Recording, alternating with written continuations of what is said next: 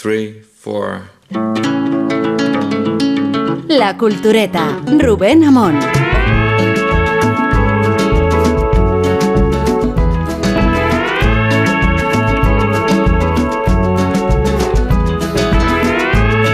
Nada más grato a la muerte, cuando en trástica riada agote el racimo de nuestro último día, que hallarnos aún deseosos de probar por venidero lo antiguo de su ofrenda, vasallos de la alegre viña, donde crecer quisimos. Si en verdad tanto es el fruto o el tiempo que veremos robado, ¿por qué no darle cuanto antes al alma su pasión por gustar de lo que a su alcance madura, si alza tan alta el vuelo? Y a los cómplices cuerpos, ¿cómo no librarlos de toda tregua, para así sin demora hundirse en los voraces pantanos del placer, cuando sospechan que es amanecer toda ventaja? ¿Cómo te suena, Ángel Antonio Herrera, tu, tu, poesía? ¿Cómo te suena cuando la escuchas? Está remotísima el poema que habéis elegido. Sí, porque este es de los primeros tiempos, es de la de final de los 80, si no me equivoco, que a lo mejor sí me equivoco. Pero bueno, que es de los primeros libros. Y entonces yo en eso encuentro que tengo obsesiones mm, de motivo o de o de causa vital, eh, pero no, no me veo apenas en la forma, en lo formal. Creo que era muy solemne entonces eh, se me veía demasiado el plumero de lo clásico, que es de donde yo he bebido de manera directa. y bueno, a uno realmente le gusta mm, entreveradamente o entornadamente lo propio, ¿no? Pero a mí me gustan más, me complacen más los poemas más recientes, porque creo que me dicen más o me dicen mejor y el lenguaje está más desordenado, es menos... Mm, eso, creo que la palabra a lo mejor no es muy adecuada y va en mi contra, pero me da igual. Es menos pretencioso que el poeta de veintipocos años que yo era, ¿no?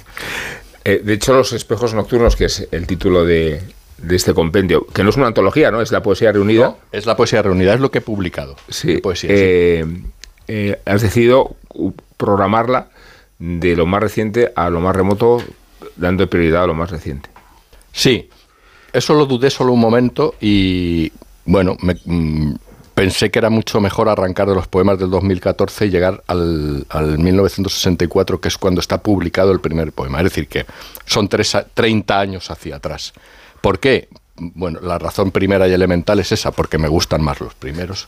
Y luego eh, creo que, eh, que, es que a la hora de mm, ofrecer algún mérito eh, en, una reunión de poemarios, es decir, en esa zancada lírica del tiempo, me parece que dice lo mismo eh, respecto a la gestación de una escritura o a la evolución de una escritura, hacerlo a la manera inversa, o sea, cronológicamente inversa, que al contrario, lo normal, vamos, lo de canon suele ser empezar por los poemas más tempranos y, y, que el libro acabe en lo más mm, último, que diría yo lo más vigente, ¿no? Sí, en este clásico que hemos puesto, de todas formas se nota, entiendo, alguna señal de identidad que ha permanecido. Por ejemplo, la musicalidad. Sí. Y, por ejemplo, la palabra como ordenamiento del pensamiento, ¿no? que, está en tu obra, en, ese poema y en los eso sí, eso sí.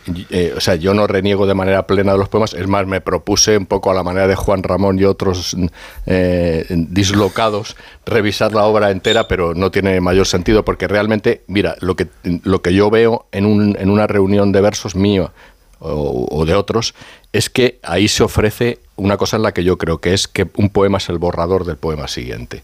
Y, por tanto, de manera alzada, un poemario es el borrador del poemario siguiente. Visto al revés también ocurre, ¿no? Y yo creo que hay tres o cuatro eh, constantes que son arteriales en mi escritura en verso. Una es efectivamente que, es el lenguaje el que piensa, o al menos eso es lo que yo pretendo, y luego eh, que hay una musicalidad interna que no tiene necesariamente que ver con, en fin, con una métrica clásica, aunque a veces sí la hay, disfrazada o no tanto, sino con la palabra como música. Yo me acerqué al lenguaje mucho antes de entenderlo porque mi padre fue profesor de latín y griego y era una persona totalmente eh, fascinada por el lenguaje y por la recitación, ¿no? Por la música interior de las palabras. Y yo, pues, desde, crío prácticamente, mi padre, entre otros entretenimientos, me traía eso de leerme poemas de Lorca o de Alexandre, la generación del 27, que a él le fascinaba, incluso parte del siglo de oro, yo no entendía nada, pero me quedé con, con el embrujo que tiene la palabra misma. ¿no? ¿Y, dónde está el poeta entre 2014 y 2023?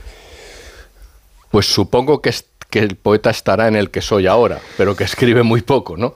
Por, ¿Por por qué? tensiones o por pluriempleos, pues porque la poesía no puede ir aparejada a una labor eh, periodística y, y- y- y no puede quedar relegada a un tiempo de la vida o de la semana que sea inferior al- a, todos mis negocios o mis industrias de, de- de periodista o de columnista o de otras cosas, ¿no? Y entonces sí estoy trabajando un libro, pero de una manera muy lenta. Yo nunca he escrito por ningún tipo de, de, mm, proposición ajena a mí, Sí. sino porque la poesía a veces pues me conviene en mi vida y entonces me pongo a escribir. Y nunca tuve prisa. Pues llevo ocho años sin, sin publicar un libro, aunque sí tengo casi aparejado un poemario. Pero ya que lo publicas, se ha hecho con un esmero editorial, me refiero a la edición, me refiero Eso a, sí. a Ciria como colaborador eh, estético de, Sí. de los poemas.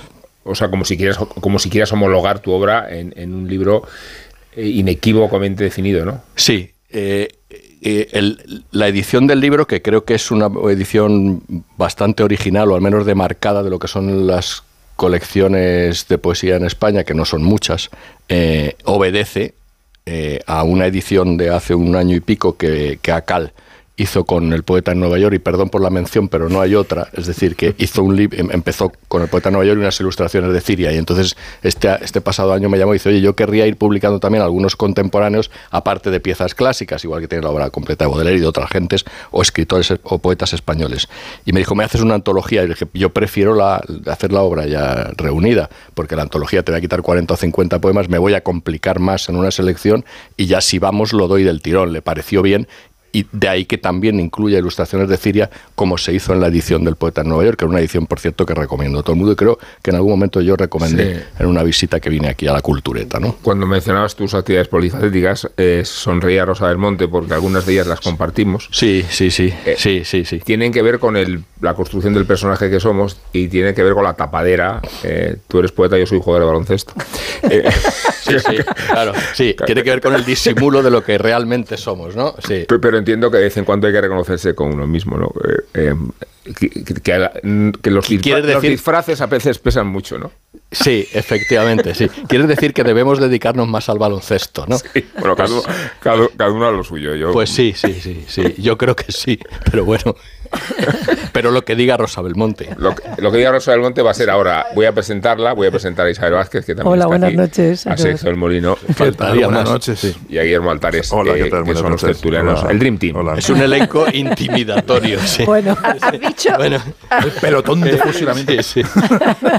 has dicho que dudaste un segundo solo so- sobre la posición del Sí, el orden. la- el orden, ¿no?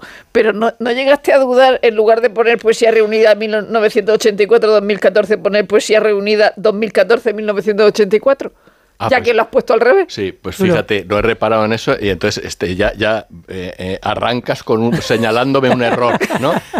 Sí. No, ni me he dado cuenta de eso. Sí, claro, que tiene sentido, claro, que obedece al canon, ¿no? En el- en- No, no, que me ha llamado la atención, que es, es solo eso. Oye, ¿es verdad que a los 10 años recitaba a la generación del 27? O sea, practicaba oratoria recitando a la generación del 27. Claro, sí, sí. Pero tenía Claro. público, o sea, las claro, tú vecinas. no, o- dice tú no. ¿Y, y quién, y quién no, no? Claro, claro que sí. ¿A qué os dedicabais vosotros a los No, pero 10 tú qué años? hacías. ¿Te parece rarísimo? No, no, pero quiero saber si tenías público, eras, eras la niña que tocaba el piano. Decía, No, no, venga, venga, la- que la, Ángel ni- Antonio la niña que va a tocaba, la recitar. niña que tocaba el piano vino luego, pero no era yo. Ángel Antonio, ¿qué, Claro, qué- no, qué pero poetas, ¿qué poetas favoritos mm, tiene un niño de 10 años?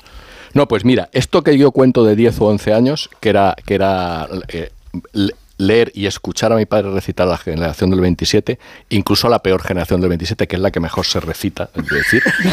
Porque, claro, porque Pon nombres, le- pon porque- nombres. pues no, hablo- sí, hablo, ¿no? hablo- sí, Sí. Hablo, hablo de Vicente Alexander. El peor Alexander es el que mejor se recita. A mi juicio, el Lorca más inocuo es el que mejor se recita.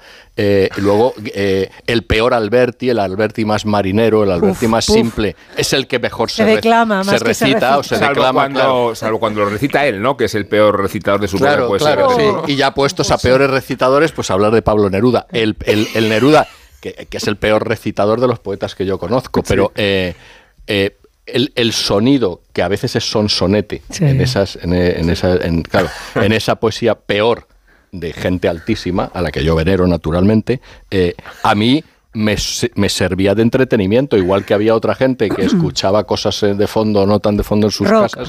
Claro, pues a mí mi padre me leía, me leía poemas y entonces yo eh, pues me sumaba a eso. Y eso ha quedado en mí, de una, como un aprendizaje perpetuo, ¿no? ¿Y tú que eres de la, de la generación que veía en la tele a Gloria Fuerte? ¿Gloria Fuerte te llamaba la atención o no? Bueno, pues Gloria Fuertes tiene algunos poeta- poemas y yo me comprometo a traer aquí alguna vez algunos que son francamente respetables. Sí, Lo que sí. pasa es que Gloria Fuertes, eh, la imagen de Gloria Fuertes ha... Era un personaje ha- también. ha- claro, ha devaluado mucho, ha hecho pues eso como poemas para niños, eh, unas cosas así at- atolondradas, ¿no? De una rima facilísima, pero hay una cosa casi... mm, eh, mm, seria en, en- en una poesía desconocida, seria, casi, casi- seria, casi seria. en una poesía Yo desconocida. no sé si el elogio es casi peor que el me nuestro. acordando de Sí. un No, ripio. pero. Bueno, me acordaba Sí. de un ripio No, que es pero- macarrones con pisto, el menú está listo. Sí, claro. en serio, no. Sí, pero que queda un poco, no sé, como si hubiera participado, como si fuera, no sé, una colaboradora del 1, 2, 3 y, y dije- y y y dijera, No, no, y dijera cosas rimadas, No, ¿no? no, no, no. Ha quedado como Pero- eso, ¿no? Es ver- Es Es verdad. verdad, pero uno lo vi, porque yo, con- claro, como vosotros, conozco la obra de Gloria Fuertes. Yo esencialmente lo que soy en la vida es un lector de poesía. Y después un lector de periódicos, o a lo mejor al revés, pero esencialmente eso. Entonces el de la poesía sí puedo fardar porque la he leído. Y, y hay, hay rachas de Gloria Fuertes que creo que son rachas que se miden perfectamente con algunos de los poetas, no solo que tenemos eh, acuñados como poetas serios o imprescindibles o importantes en la poesía española contemporánea o no tanto, eh, sino incluso reverenciados y seguidos. ¿no? Sí, pero esto es, esto es una vindicación más, más vehemente de, de- de Gloria Fuertes que la anterior, que parecía que dice, no, es un poco seria, casi seria. Es un No, poco, no, hay que hacerlo en es serio. verdad, Hemos no, dedicado razón, demasiado ¿eh? tiempo a Gloria Tienes Fuertes. razón. Volvamos, a, volvamos a Ángel Antonio Herrera. claro, está claro. Volvamos a Ángel Antonio Herrera. Mira, Vale. eh, eh, a mí, eh, a ver, por, por- por- por empezar con los reproches. Vale. A mí los libros de, de poesía reunida siempre me, me- me- me incomodan porque sé que va a venir después más poesía. Quiero decir, que, que- que uno se ¿Tú hace la crees? ilusión, claro, uno se hace la ilusión de que dice, bueno, ya lo tengo todo compilado aquí, qué bien, qué ordenado, qué, qué- qué bien me va a quedar, pero sé que es un libro incompleto, sé que luego va a venir después, ¿no? Entonces, eh, yo no mm, quería preguntarte tanto por la decisión de, de cuándo se toma la decisión de, de- publicar la poesía reunida, cuándo un poeta Cuando te la piden. Hacerlo, evidentemente. Bueno, te- pero tú decides, puedes haber hecho una antología y has hecho la poesía. Pero había entera. alguna otra antología, claro, por Sí, hacer algo distinto respecto a lo que había. Es Claro. decir, la única posibilidad de ofrecer algo diferente a aquellos incautos que tienen mis seis poemarios era ofrecer de pronto todo reunido, ¿no? Porque la antología, hay dos antologías, creo tres, hechas a lo largo del tiempo y entonces a mí me parecía reiterar un libro con algunos poemas más, ¿no? Digo el antologar lo propio. Pero has- preferí has- todo. Has decidido. Y luego porque pues porque es el libro pensé también que sale más tocho y más no, no, no. sí, entonces ya puesto Ya. La edición, la edición de Acal, ilustrada por Ciria y demás, y como has explicado bien, que solo hay un precedente con poeta en Nueva York, y, y- y es verdad que, que es, una, es una poesía reunida que no sale en las colecciones típicas de, de Efectivamente, poesía. sí. Yo te quería preguntar si tú tienes miedo a los poetas y a los lectores de poesía que son una raza especialmente meticona y picajosa y que so- to- tolera mal la heterodoxia. No, eh, has dicho si les tengo miedo o reparo, sí, ¿no? si les tienes un poco no, esa- yo, yo dimití de la vida mm, del tuteo o de del escaparatismo del salón de la poesía hace muchísimos años. Eh, tenía Es que, es que hay muy mala gente entre los 16 poetas, esto o hay que 17. decirlo. ¿eh? Por eso les trato poco. Por eso, por eso digo. Claro, sí, por eso te- de todas maneras, soy mejor enemigo que amigo. ¿eh? Y, es verdad que sí tengo trato, pero es un trato puramente amistoso que se hizo desde la poesía. Pero no he hecho ningún amigo, bueno, algún contado amigo, digo entre poetas, que no lo tuviera ya cuando yo tenía 20 o 25 años. Es decir, que yo creo que en ese sentido soy un poeta rigurosamente marginal en el trato. Conozco más novelistas y desde luego periodistas que es el, o columnistas eh, que poetas, aunque los conozco a todos, porque insisto en que soy muy buen lector de poesía. ¿no? Y entonces, bueno, eh, en fin, de aquello, porque a mí me parece que la vida, la vida literaria en general me parece bastante miserable. Y, en- claro, y entonces creo que se escribe mejor sin vida social literaria que al contrario, porque no te condiciona nada si es que la vida de lo social debe... con- con- Mise- Eh, eh, dice Lucas una cosa que suscribo plenamente del prólogo, suscribo muchas, pero hay una sobre todo que me- eh, mi poesía y a veces mi vida incluso lo subraya como algo, de, eh, de- como un, un exceso en mi vida que ha sido demasiado solitaria en el ejercicio del verso y que mi poesía es una isla extrema, pero yo creo que como poeta también soy una isla extrema.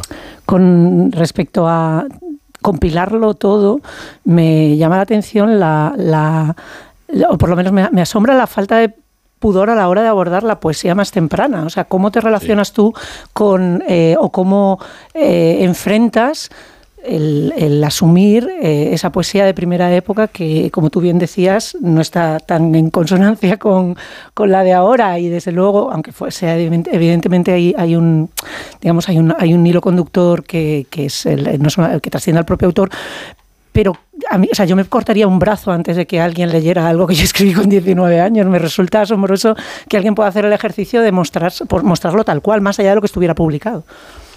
Sí, bueno, es lo que estaba publicado. Es, lo que estaba publicado. es, lo escrito en el 82 y publicado en el 84. No hay incorporación de nada que no estuviera publicado. No, no, no, no. lo aclaro, en, o sea, por eso sí lo preciso, algunos datos en una especie de prólogo de atrio. Eh, bueno, Ahora, de la misma manera que le decía antes a Rubén Amón que no me reconocía mucho en esos poemas eh, del principio, ahora voy a decir lo contrario.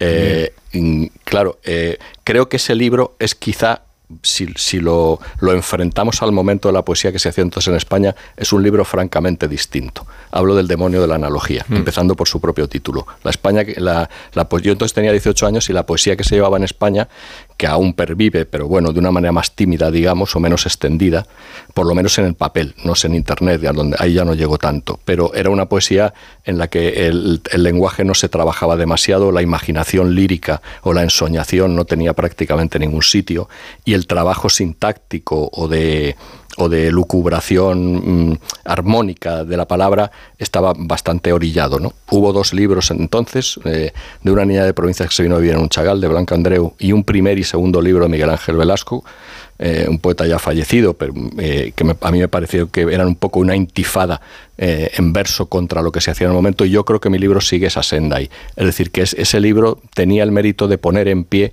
o al menos asumía el riesgo de poner en pie una poesía en una dirección contraria a lo que había. Y no era voluntario, porque yo mm. vengo de los barrocos, vengo de la lectura del, digo de las nutricias, de la relectura de los surrealistas franceses más depurados, es decir, más en contra del propio surrealismo y desde luego de la poesía pura española. Eh, que va de San Juan de la Cruz a Juan Ramón Jiménez, ¿no? Entonces por ahí no salía en mí una cosa que tuviera que ver con lo que se llevaba o, se reverenciaba en el momento. No, olvidemos que Juan Ramón Jiménez eh, se dedicó durante mucho tiempo a recorrer todas las librerías de España buscando los ejemplares que había de ninfeas y almas de violeta para comprarlos y retirarlos. a, eso, me refería más a la, idea de, de, reivindicar. protagonista luego a Salinger eh, Precisamente por el trabajo inverso que está haciendo su hijo, publicando lo que no quería publicar. ¿Merecería todo poemario la purificación del infierno, del, fuego que decía Borges? Pues probable que a ti no te gusta, ¿no? no, le gusta. bueno, pero él replica, porque a él le gusta mucho, el principito. Sí, sí, sí. Voy a situar a Sergio el Molino en sus pero puntos a él de referencia. A Sergio le gusta, eh, le gusta replicar. mucho Borges, pero yo le hago la vez. Para un día que vengo, ¿no? Bueno, pues, mucho. ¿dónde y has mencionado a Neruda, también. También. Bueno, bueno, bueno, Neruda, lo más, lo más. Lo que no puedes hablar es de Nabokov. Como, poeta y como persona. No, no, no, pero en lo de, en lo de Nabokov vamos de la mano. Que... No, Nabokov no le gusta. ¿Eh? A lo detesta. ya, ya. Eh, a ver, eh, bueno, me he perdido. No sé. No, que todo poeta. Siempre, eh, yo creo que es, es, cierto aquello que en cualquier poeta, a lo mejor, o probablemente en cualquier poeta, encuentras alguna vez un verso memorable. Pero es verdad que creo que gran parte de los libros, probablemente incluidos los míos, merecen la purificación del, fuego. Pero yo no me atreví a eso. También lo cuento en esto. O sea que preferí que el libro sí existiera, ¿no? Pero, mm, o sea, te defines como un lector de poesía y a la vez como poeta te sientes totalmente fuera de las modas. O sea, no te... No, Estoy fuera de las modas. Estás fuera de las modas. O sea, no te influye, no sigues a tus contemporáneos, sino que... Sí, pero... o sea, tu referencia, había leído en una entrevista que te decían, creo en la belleza y en la intensidad. O sea, tu referencia es el barroco. Sí, claro. Pero lees a tus contemporáneos a la vez. Claro, lo que pasa es que entre mis contemporáneos encuentro muy poco barroco. Lo que quiero decir es que mi formación mi temperatura y mi alimento, incluso mi vitamina eh, de lecturas, tiene que ver con las que hacía cuando tenía 25 o 30 años o incluso a lo mejor algo antes. Es decir, yo he seguido de una manera reiterada, obsesiva, eh, inercial, despreocupada, leyendo lo que ya leía. Es decir, que mis lecturas pueden abarcar 25 o 30 poetas, los que yo leo prácticamente a diario. No todos, quiero decir, no todos en el día, naturalmente, pero que es lo que... Con ellos vengo sosteniendo un diálogo, ¿no? Y luego está claro que entre contemporáneos hay poetas que me interesan mucho y que sí tengo un trato con ellos. Yo me refería en lo anterior a la pose, al escaparatismo, al, en fin, al, al trato, ¿no? A lo, a lo que tiene la, la vida literaria casi necesariamente eh, aparejado de, eh, en fin, de, de hacer vida social, de buscarse un- pues amigos que tengan un, conozcan no sé quién, que convoca un premio, tal. Yo en eso no he estado nunca. Yo me he dedicado a escribir versos y bueno, cuando he tenido eh, editor mm, lo he hecho, ocurrió con los tres libros anteriores que los publicaba Calambur, Emilio Torné, y, y en otros momentos con otros, pero yo no he estado en esa liza de, buscar un sitio como poeta y exhibir el carnet de poeta y todo eso. ¿Y qué trasvases hay entre, hablabas de, que la poesía, digamos, te, o sea, no te, te, mm, necesitas tiempo y no lo tienes por tus otros oficios, pero qué trasvases hay? Porque, por ejemplo, la poesía en una columna también es necesario no el verso, pero sí el ritmo. Es necesario síntesis, la sí. precesión en el lenguaje. En una tertulia también es necesario que eso todo lo da la poesía. O sea, que tampoco la poesía es una isla dentro de tu creación. No, no, no, no lo es.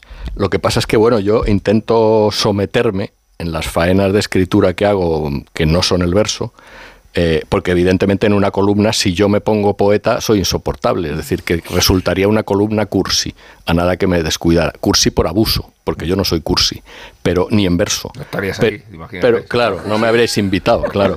No, pero es muy interesante lo que porque ese trasvase, yo escribo columna eh, o, o crónica prácticamente a diario, es decir, que todos los días brego con el, con el texto, ¿no? Aquí hay ejemplos incluso más exagerados Sí, que yo, eh, pero, ahí la tienes. pero que. Y fiestas de guardar. Sí, que creo que, que mi, eh, mm, mis recursos son líricos. Es decir, mi antena de la vida, eh, la manera de, de- de, eh, de apreciar algo y de contarlo es lírica siempre. Entonces yo no puedo abdicar de eso porque se perdería lo que quizá yo pudiera tener de original. A lo de aportar algo en un periódico, en una charla, en una tertulia o lo que fuera.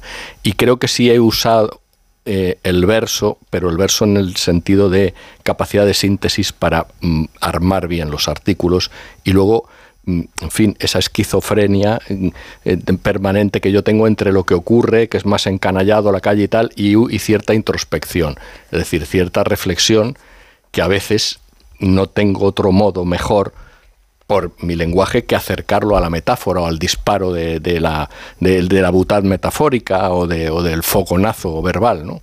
Y- Y, y- eso viene de la, de la poesía, Y, y en tú- mi caso. Tú, tú has dicho alguna vez que, que utilizar que hoy utilizar subordinadas se considera una pedantería, Sí, ¿no? lo creo. ¿No te da la impresión de que hablar con la gente, sí, en general, que está hablando otro lenguaje absolutamente distinto?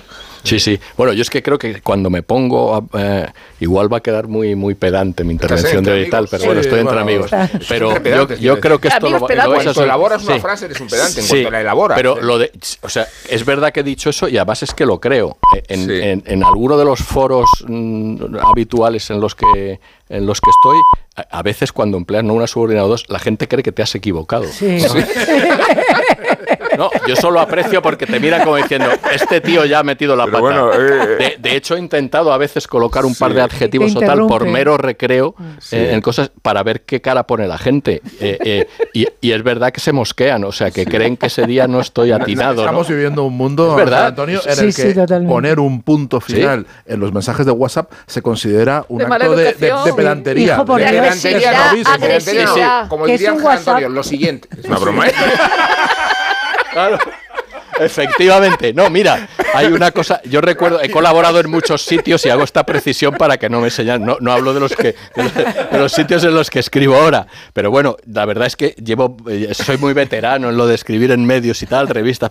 Pero yo recuerdo alguna vez cuando eh, llamarme gente que editaba y entonces cuando yo me había atrevido a algún neologismo o me había permitido alguna libertad, desde luego completamente cabal respecto a la esencia del lenguaje, me llamaban para ver si quitaban la palabra porque pensaban que me había equivocado. que era corrector. El otro era- día no sé quién haciendo, predictivo. hablando con alguien o en una entrevista de esto del libro u otro, me, me decían, no, pero el corrector de Google, que no se llama así, yo llamo corrector de Google porque Sí, soy, soy sí. un, pues, porque soy un degenerado de eso. no Predictivo. ¿no? Word. Y me decía, no admite mm, dos, fra- dos una- un par de frases eh, que sean subordinadas si pasas de 20 palabras. O sea, claro, esto es intolerable. Ah, o sea, era- Hay- Era el SEO, era el SEO. El SEO. Era el SEO. Hay que suprimir eso. Sí, Ángel claro, Antonio, no puede ser. eres consciente de que tu carrera toca fondo hoy. eh, Sí. es- No. Esto no quiere decir que haya más abismo que lo hay. Sí, sí, siempre Bueno, hay es- más es abismo. reincidente, además, Siempre hay o sea, más abismo. si Es reincidente. ha sido tertuliano aquí, lo serás cuando quieras. pero sobre todo queríamos eh, compartir contigo. Soy muy amable, si me es- hacéis un regalo, de verdad. No, nos lo haces tú a nosotros por la conversación, por tu propio poemario, porque te queremos y porque te Es- respetamos. es y porque te respetamos, Ángel Sí, Antonio. ¿eh? Sí, sí, gracias. Así que gracias. Sabes que Nacho Bernón, que es nuestro eh, outsider, eh, va a hablar ni de la película de Napoleón, ni de la película de Scorsese, sino de Juan Ramón Jiménez. Y esto no estaba tan claro. Sí, hombre, claro. Sí, sí, también yo hago la crítica de la de Scorsese, ¿no? De cuatro horas y media esa, venga, hombre. Y luego que la de Napoleón de Ridley Scott, ¿no? Que son otras seis horas. Que no, hombre, que no. Sí, ¿el qué? Lo de HBO, de True Detective. La nueva temporada. Que sí, que es súper nueva y que está... Venga, hombre, no te Jodie Foster. Anda, que me tenéis hartos ya. Con tanta actualidad, tanta culturet. Que sois unos flojos, sinvergüenzas, vendidos, hombre, a la actualidad. Que me importan un pito los estrenos. ¿Os enteráis? Que yo paso de eso, hombre. Que es mi criterio. Que yo digo lo que me da la gana. Nacho, estás entrando en directo en el programa. Joder, mete la música, anda, que lo hago. Estamos de acuerdo en que DiCaprio hace el papel de su vida en Los Asesinos de la Luna que no he visto, que la fotografía y la banda sonora de la peli son de lo mejor que hemos degustado desde hace muchísimos años y que Scorsese y Bobby De Niro son maestros y forever and ever y lo que queramos. Y coincidimos desde ya con todas las redes sociales que Joaquín Phoenix, Joaquín Phoenix, lleva a otro nivel el Napoleón extraordinariamente bien dibujado por Ridley Scott y que Jodie Foster ha devuelto a True Detective al podium picholato de Matthew McConaughey y Woody Harrelson. Desde luego es que no hay ninguna duda de eso. Estamos de acuerdo, pero yo voy a hacer hoy la crítica de otra cosa. Llorad conmigo los 100 años de poesía y belleza, poemario hondo y delicado que Juan Ramón publicó en 1923. Hoy, que todo es rápido, la Mesías, Gaza, TikTok. Justo hoy que cualquiera se siente como el potrillo aquel de Juan Ramón. Castrado, huérfano de purezas, anestesiado de pura frivolidad, desencuadernado por los tiempos.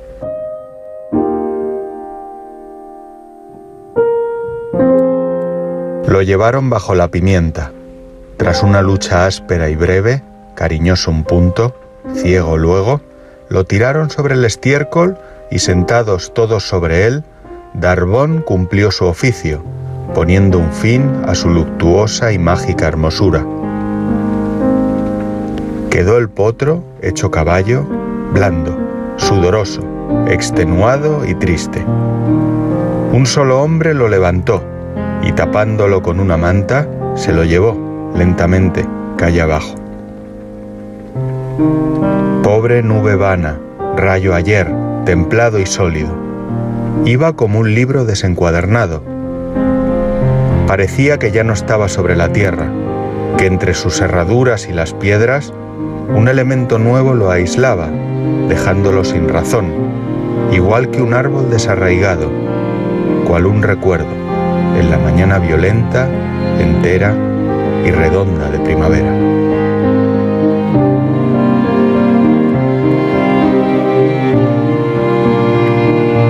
¿Qué crítica voy a hacer?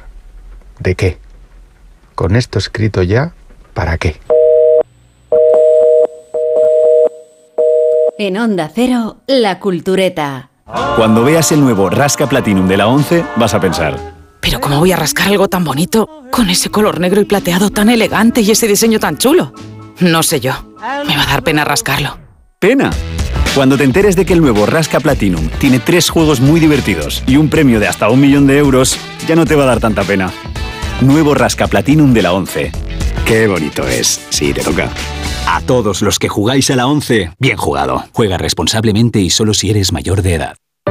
Desde 2007 te hemos ofrecido un alquiler seguro, pero ahora te damos más. Si tienes una vivienda de alquiler y necesitas financiación para tus proyectos, descubre el nuevo servicio de adelanto de rentas de alquiler seguro. Recibe hasta tres años de renta con solo pulsar un botón. Infórmate en alquilerseguro.es o en el 910-775-775. Alquiler Seguro, la reevolución del alquiler.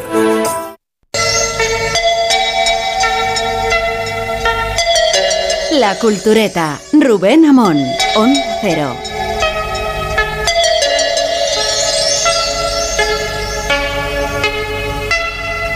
¿Puede la ciencia demostrar la existencia de Dios? Eh, esa es la pregunta que leíamos en un reportaje del XL Semanal y la cuestión que intentan responder dos empresarios con formación de ingenieros, Michel-Yves Bolloré y Olivier Bonacieux.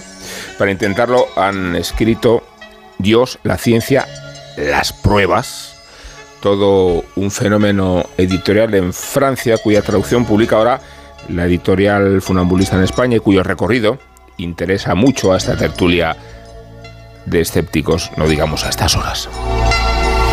Michel pertenece a una de las mayores dinastías industriales de Francia, el grupo Bolloré, ya que hablamos de dioses. Y Olivier, eh, que también es teólogo e impulsor de la web católica Aleteia, fue ateo en su juventud. Suele ocurrir al revés. Uno empieza creyendo y termina haciéndose ateo. Ambos son creyentes, quiero decir, pero aseguran que en su libro abordan la cuestión de Dios desde una manera racional y ateniéndose a los últimos avances de la física, la cosmología, la biología. Este enfoque ha despertado adhesiones entusiastas y críticas feroces en un país, Francia, que presume mucho de laicismo, pero que los autores han dado con la tecla, lo prueban los 220.000 ejemplares vendidos, las 200 conferencias en las que se han prolongado sus actividades, los debates televisivos y cuatro argumentos irrefutables que pasamos a desglosar. Primero, el universo no es eterno. La termodinámica predice que el universo tendrá un final y la expansión acelerada del cosmos lo confirma. No se apura, todavía falta mucho, pero en un billón de años, un billón de años, las estrellas sin combustible se habrán apagado y en unos 10.100 años, un 1 seguido de ceros, el universo se habrá estirado tanto que los átomos se romperán. Todo quedará paralizado sin vida. La comunidad científica, Einstein incluido, se llevó un chasco porque pensaba que el universo era eterno. Segundo, el génesis explosivo. Por lógica, todo lo que acaba empezó alguna vez. Hoy sabemos cuál es la fecha del nacimiento del universo. Fue hace 13.800 millones de años. También sabemos cuándo emitió su primer llanto en la fracción de segundo 1043 después del Big Bang. Hasta ahí llegan las ecuaciones porque justo en ese instante el tiempo y el espacio, cogidos de una mano, y la materia y la energía de la otra, echaron a andar como predice la relatividad. El hidrógeno y el helio tardaron tres minutos en aparecer, no se hizo en seis días, como relata el Génesis, pero que haya una creación puede implicar la existencia de un creador.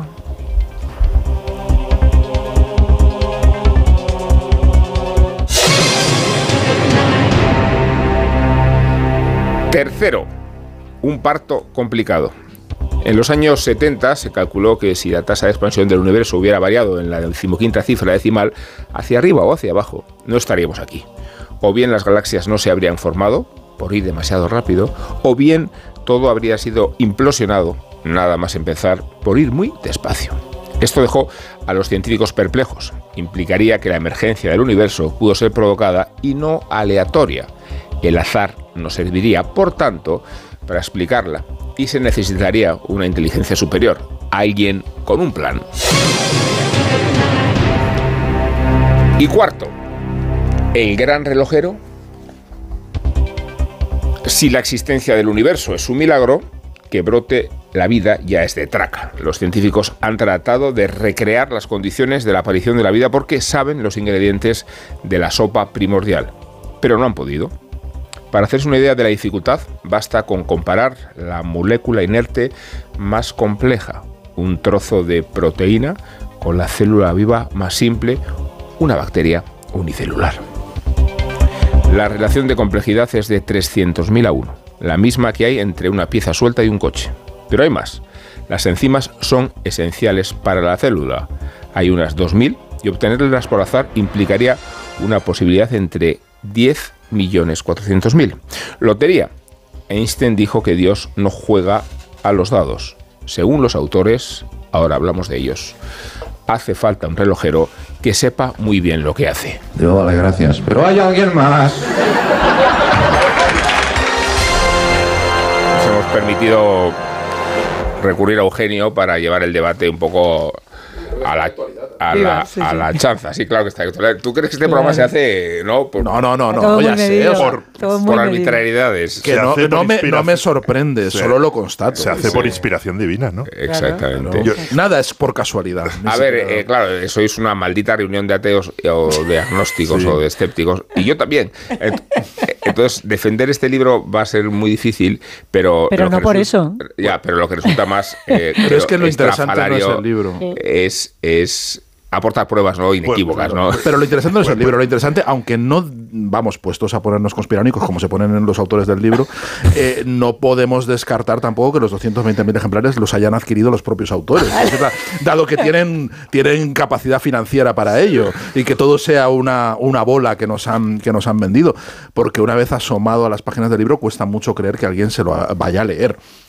Es decir, probablemente sea un libro muy vendido, pero muy poco, poco leído. ¿no? Y, a ver, creo que lo interesante aquí es el, eh, in- intentar entender por qué, por qué sucede esto, por qué, por qué un, un libro tan disparatado que tampoco parece que diga nada nuevo que no esté en, el, am- en los ambientes de la conspiranoia, ¿no? Y yo to- todo lo que... Y en Santo lo que se Tomás dice- de Aquino. O sea, es una No, de las pero- grandes pero- obsesiones pero eso de aparte. la- pero, de la pero, pero, pero no hace falta ir a lo Ojalá medieval. hubiera tirado por ahí. Ojalá hubiera tirado por, por estudios teológicos. Vamos, Ojalá fuera un o manual sea, de teología. total. Porque ahí tendría algo de chicha o algo interesante que decir. O, O sobre incluso la algo. creación de Dios, o sea, Pero- so- de- por parte del hombre. Pero todo parece a, a- a la, la- la típica, con perdón, basura, la típica basura conspiranoica, sí, que se, que se vende por constantemente, en el cual lo que dice además es como, como las cosas son muy complejas y hay muchas cosas Pues sin hay Dios, explicar, Dios existe. pues hay Dios, Sí, ya sí. está, ¿no? Pues, pues, pues bueno, pues vale. Donde no Pues, llega la como- ciencia, como diría- empieza Dios. Como diría un tertuliano, ¿no? Pues bueno, pues vale, pues, pues, ¿no? No sé qué tertuliano me.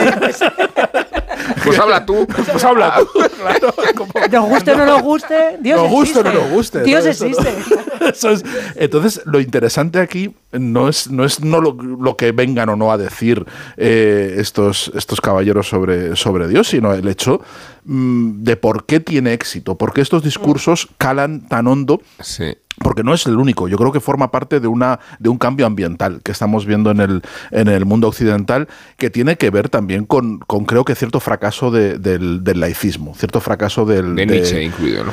bueno, Nietzsche declaró, de- declaró la muerte de Dios, pero creo que se, se apresuró. El- el- el- creo que él no estaba muerto, estaba de parranda. ¿no? Eh, creo que, que se apresuró demasiado porque mm, creo que ha habido un. de- desde la ilustración hasta aquí, ha habido una. Deicidio sistemático. No, pero no solo un decidio. ha habido una, creo que una, una- un pecado de soberbia Sí. por parte del racionalismo y de la ilustración que ha dejado de lado muchas manifestaciones del irracionalismo que, que- que- que han ido y viniendo constantemente por la cultura occidental, desde el, eh, como el Guadiana, y, y se, ha, se ha despreciado muchísimo la parte sentimental, la parte emocional, la parte eh, irracional, que es muy importante para la vertebración de las comunidades y es muy importante para la vida en sociedad. Y eso ha sido despreciado sistemáticamente. No se le ha dado ni una respuesta política ni una respuesta social, no se le ha dado nada. Y, creo que mm, parte de esa orfandad que, que el, que, el, que- el laicismo ha generado en, en mucha gente, pues se va expresando en cierta forma. Porque sí que hay pero ansia de podríamos religión. compartir la, podríamos compartir la culpabilidad también con las, eh, digamos, las grandes religiones y su inflexibilidad a adaptarse a los nuevos tiempos. Eso no quiere decir la no renuncia, la, renuncia a la, litur- la renuncia a la liturgia. No, quiere decir Sí. es que hay ciertas cosas. Una cosa es, y eso lo hemos hablado, nosotros somos muy reivindicadores de, de los aspectos eh, atávicos tradicionales y otra cosa es vivir en la Edad Media. Entonces hay ciertos, ciertas, ciertos elementos que hacen que los propios eh, feligreses se sientan excluidos de, de sus, de sus eh, credos. Y eso también es parte eh, de culpa Sí, sí, también, de también, sin los, los, los organizantes. Si ellos están en su atalaya, pues allí se les van a ir como churros. Evidentemente, si están en, digamos, en su, en en su, eh, y estoy mirando a todos, ¿eh? o sea, no quiero señalar con el dedo, creo que, que, es parte de la culpabilidad también, o sea, que no podemos solamente achacarlo al, al racionalismo, que estoy completamente de acuerdo contigo, ¿eh? o sea, que... Yo, o sea, yo sí creo que existe, o sea, desde Santo Tomás de Quino, Anselmo de Canterbury, David Hume, Spinoza, o sea, Spinoza le echan de la sinagoga porque crea un mundo aunque Dios está en todos lados, en el que en el fondo Dios no es revelado y no existe. O sea, creo que es uno de los viejísimos debates filosóficos. A mí, pr primero, es verdad que vivimos en, en, un mundo con Dios, basta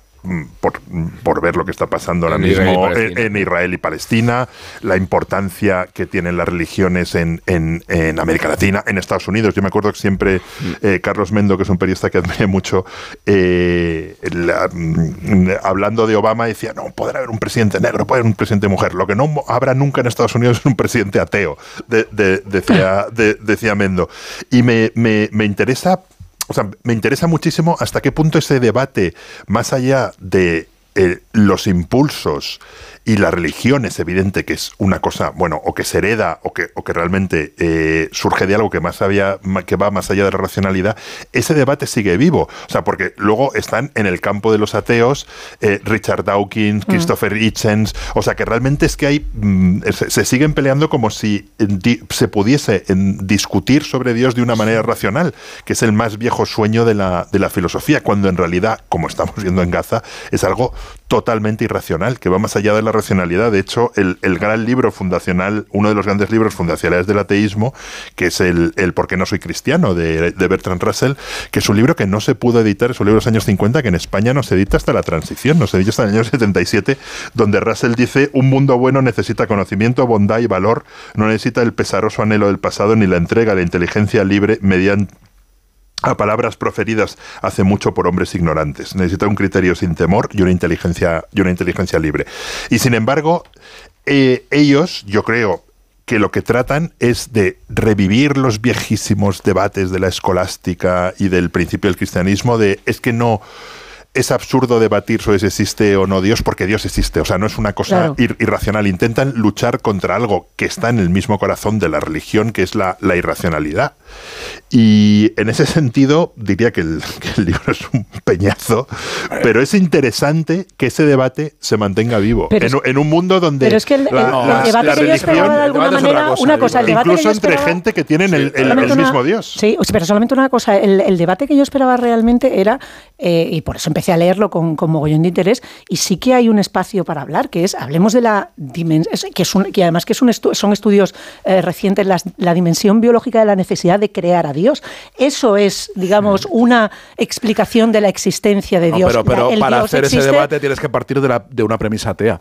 Bueno, decir, pero, pero no, pero ellos, pero ellos se arrogan. no perdona, Sergio, es que ellos en el. Pre, No, el se arrogan la esto- racionalidad, Claro, pero la racionalidad y la. No, y el espíritu científico del libro. Pero que tiene una y que luego. Y que no terminan, se y tiene, terminan por otorgarle el don de la clarividencia a la, al. al, al, No, al- o sea, me, me niego, de- me niego a, tomarme en serio lo sé, estas coña, cosas. me lo niego. No, pero niego. yo, yo siempre, lo lo he dicho muchas veces, ¿no? Yo soy culturalmente católica y, y- y- y- y además me encanta la liturgia de la iglesia, de la iglesia católica. Pero si, si fuera judía, a lo mejor sería culturalmente judía y me encantarían los candelabros y, y el Bar Mitzvah, no sé, pero en este caso soy Menora. católica y, y- y- y- practico la liturgia, es decir, me gusta el- los oficios de Jueves Santo y- y- y ese tipo y ese tipo de cosas.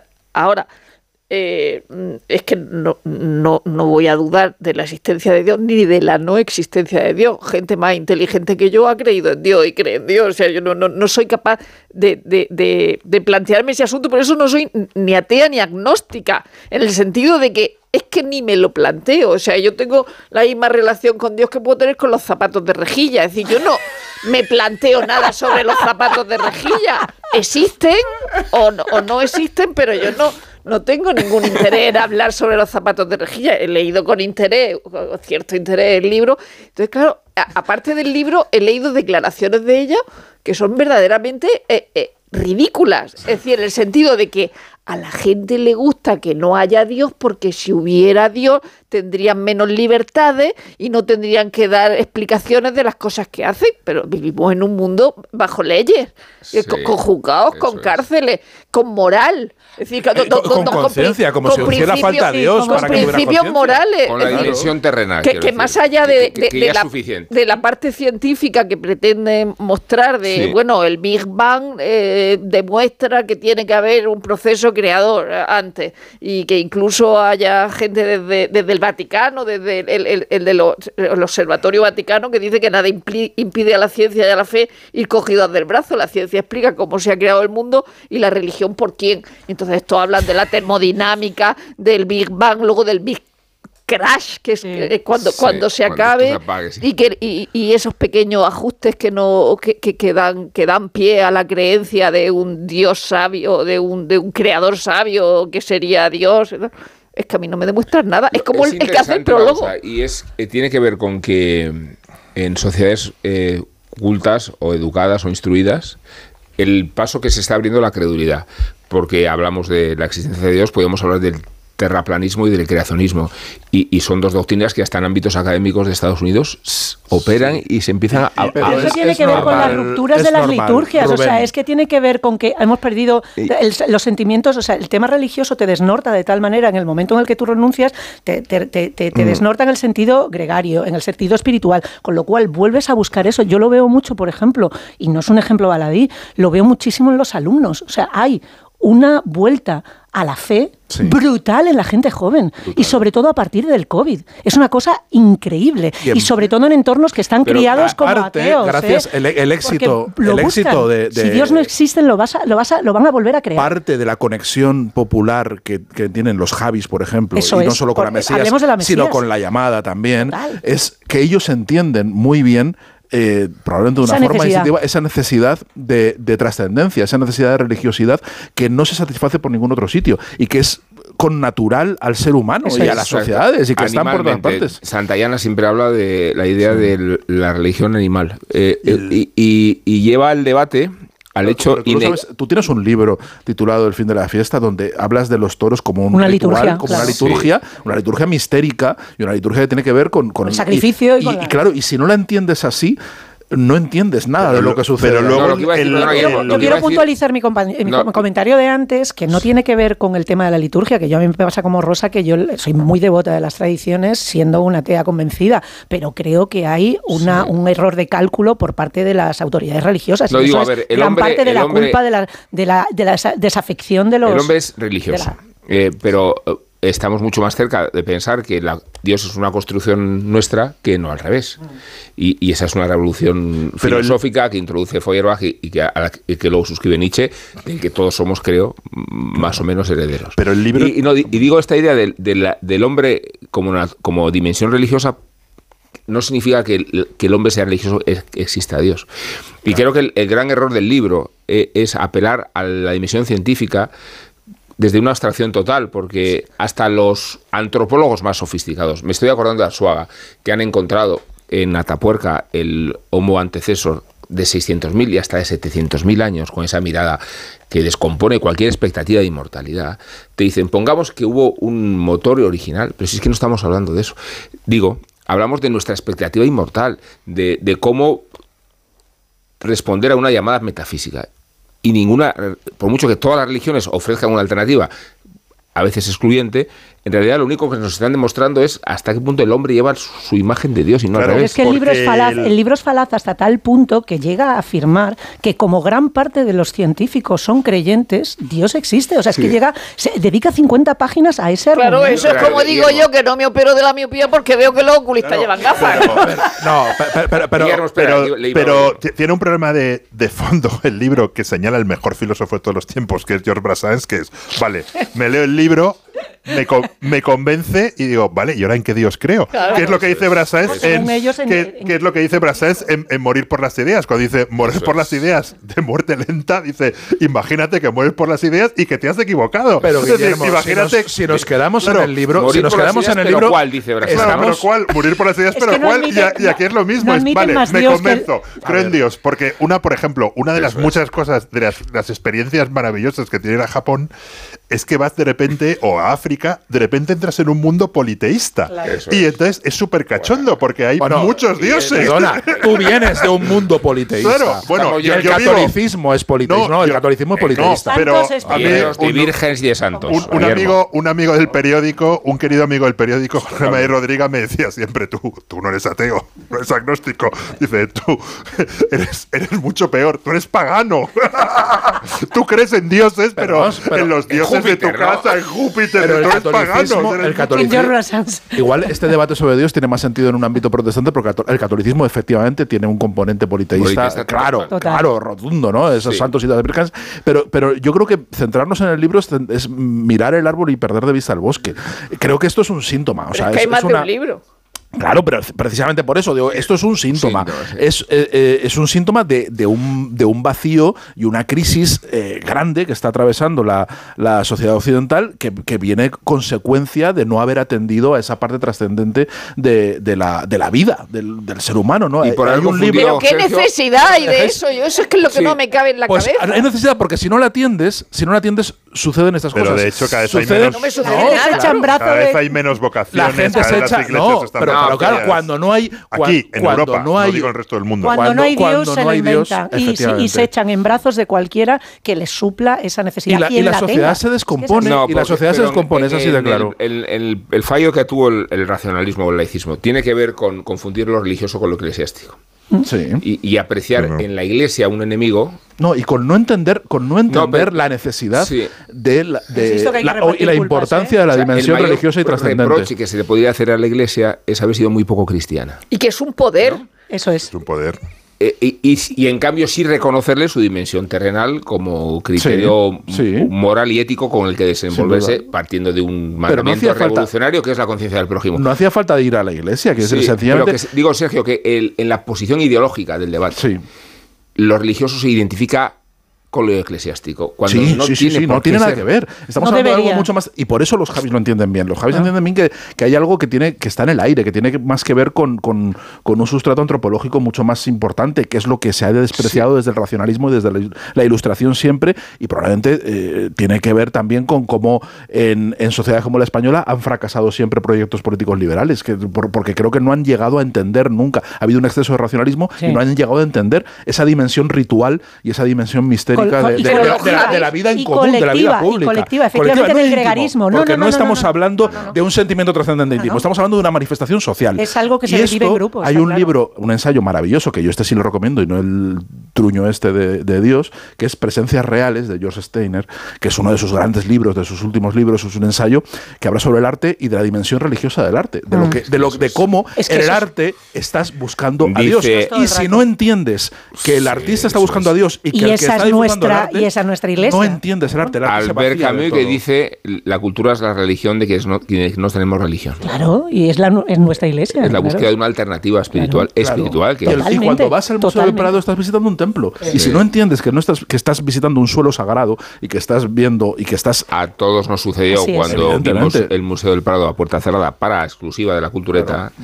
El silencio Era tocar la sábana santa. El silencio que Era se tocar la sábana santa. delante del Cristo de. Claro, es- pero Claro. es eso. Pero, es que pero ah, que- estos, perdona, estos Rosana. tíos sacan a, a veces a relucir la navaja de Ocan. Entonces, Ah. claro, eh, tú dices. Ni un solo claro, cliché se han dejado fuera. Claro, sí, lo, han, echado, lo han echado todo, ¿no? En la, en la cesta. Entonces, claro, que a veces la explicación eh, más simple es la, eh, la mejor, ¿no? Entonces, claro, la explicación más simple es decir que hay Dios.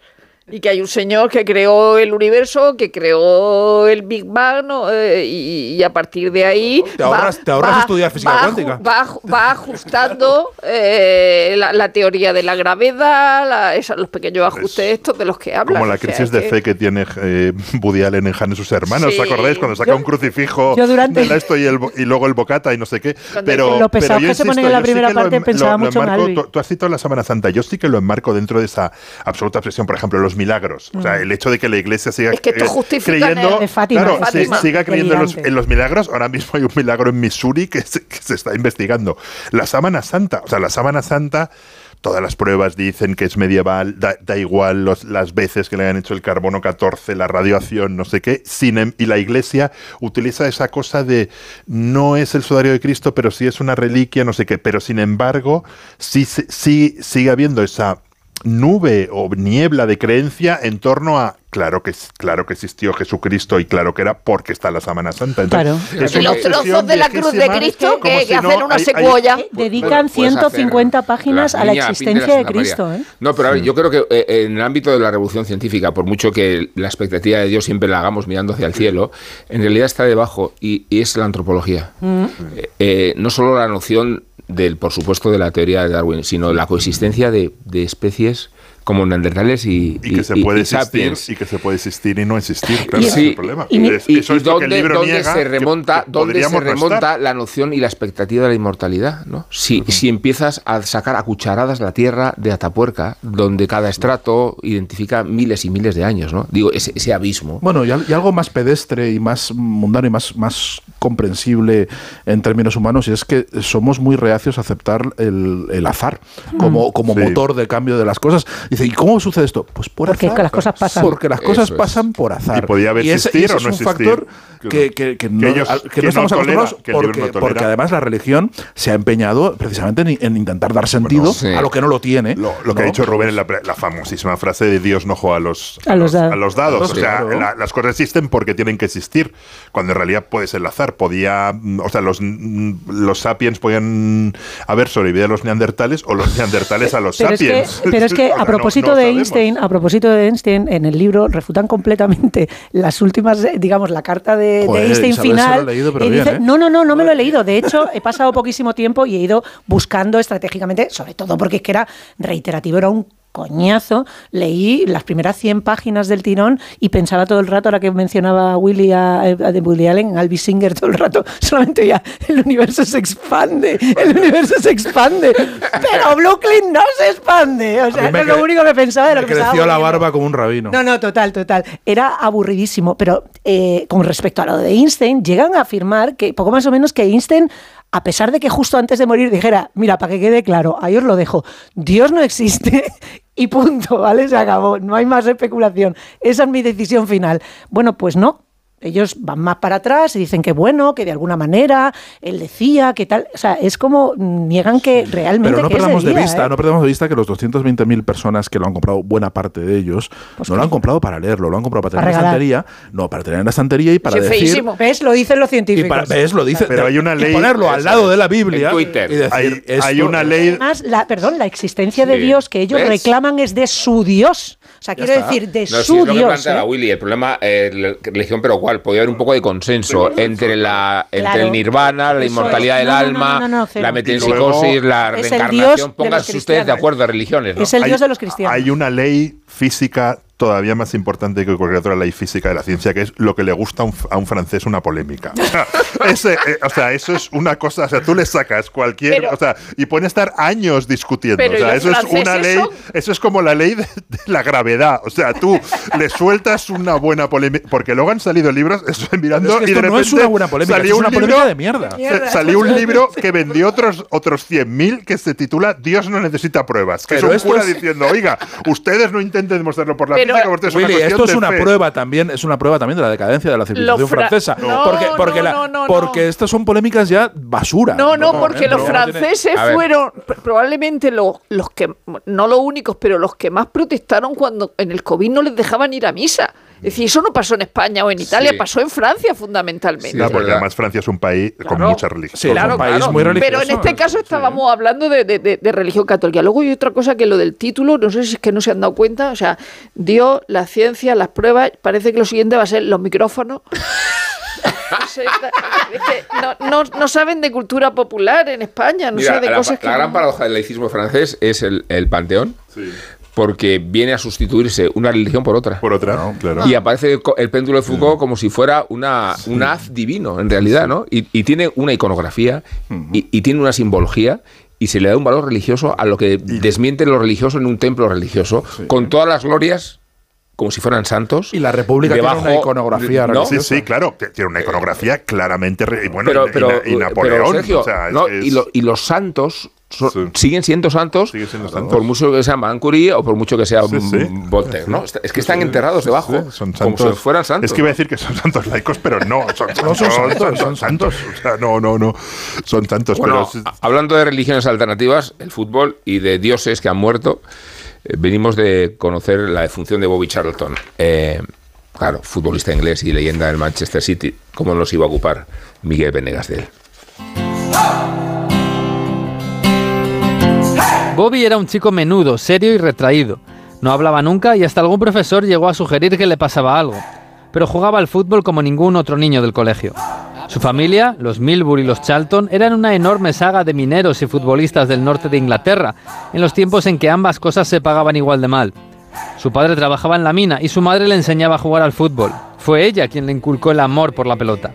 Con 10 y 11 años, Bobby y Jackie viajaban a Newcastle a ver a su tío Jackie, un delantero grandote que era el orgullo del clan y que hoy tiene una estatua junto al estadio de St. James Park. Pero Bobby sería todavía más grande. Con 15 años lo captó Matt Busby para el Manchester United. Con 17 debutó y marcó dos goles. Era pequeño y zurdo, poco ostentoso pero efectivo. Un centrocampista que no llegaba al público porque no ostentaba, no peleaba, no mandaba en el campo como lo hacía su compañero Duncan Edwards. Él sí era un ídolo en Old Trafford y el icono de una generación que estaba llamada a dominar el fútbol inglés y mundial. Pero el 6 de febrero de 1958 el equipo se malogró. Acuciados por el calendario, el club fletó un charter para volver a casa desde Belgrado, donde habían ganado los cuartos de final de la Copa de Europa. Tenían que estar en Inglaterra al día siguiente para que no les dieran el partido de liga por perdido. En la escala en Múnich, con mal tiempo, el avión abortó dos veces el despegue. Al tercer intento la nave se estrelló. Siete futbolistas murieron en el impacto. El portero Harry Greff salió ileso y se dedicó a sacar de los escombros a algunos de sus compañeros que habían sobrevivido. Al último que encontró fue a Bobby Charlton, que había salido despedido sobre su asiento. Tenía 20 años. Dos semanas después moriría en el hospital con 21 su amigo Duncan Edwards. La historia se recuerda cada año en Manchester y fue recreada en la película United en 2011 por la BBC. Un retrato del joven Charlton y de cómo sobrevivió anímicamente a lo vivido y a lo perdido en el accidente. Tanto él como el equipo y la ciudad. Porque el fútbol siguió adelante y el Manchester United decidió levantarse sobre los hombros de Bobby Charlton, aquel talento descomunal que no enamoraba al público porque era demasiado educado. Bobby volvió al equipo y lo hizo suyo. Lo hizo campeón de liga y copa y 10 años después levantó la Copa de Europa para el United. Para entonces era ya el capitán y la estrella de todo el país. Dos años antes había ganado el Mundial de Inglaterra siendo el mejor y le habían dado el balón de oro. Eran legendarios sus duelos con Beckenbauer en el centro del campo. Seguía siendo un chico tímido y poco dado a las fotos. Era calvo y se peinaba con cortinilla. Sonreía y no se peleaba en el campo. Quizás entonces no lo sabían, pero estaban viendo al mejor futbolista inglés de todos los tiempos. En Onda Cero, La Cultureta. Rubén Amón. La carrera Ponle Freno cumple 15 años y vuelve a las calles de Madrid con una marea humana de solidaridad. El 19 de noviembre tienes un buen motivo para correr porque toda la recaudación irá destinada a víctimas de tráfico. Y si no puedes venir a Madrid, apúntate a la carrera virtual y corre con nosotros junto a la Fundación AXA y con el patrocinio de CGA Red de Talleres. Inscríbete ya en ponlefreno.com. Ponle Freno y Fundación AXA, unidos por la seguridad vial. Llega el sorteo 11 del 11 de la 11, el sorteo que más da. Un momento, un momento, un momento. ¿Qué pasa? ¿Cómo que más da? ¿Qué más te dará a ti? Que son 11 millones. Vamos a ver cómo te lo explico. Como son 11 millones y 11 premios de un millón lo que da, pues es el sorteo que más da. ¿Cómo que qué más da? Pues tú mismo. Pero a mí no me da igual. Son 11 millones, ya te lo digo. Bueno, ya está a la venta el sorteo 11 del 11 de la 11. Un premio de 11 millones y 11 premios de un millón. El sorteo de la 11 que más premios millonarios da. A todos los que jugáis a la 11, bien jugado. Juega responsablemente y solo si eres mayor de edad. La Cultureta, Onda Cero.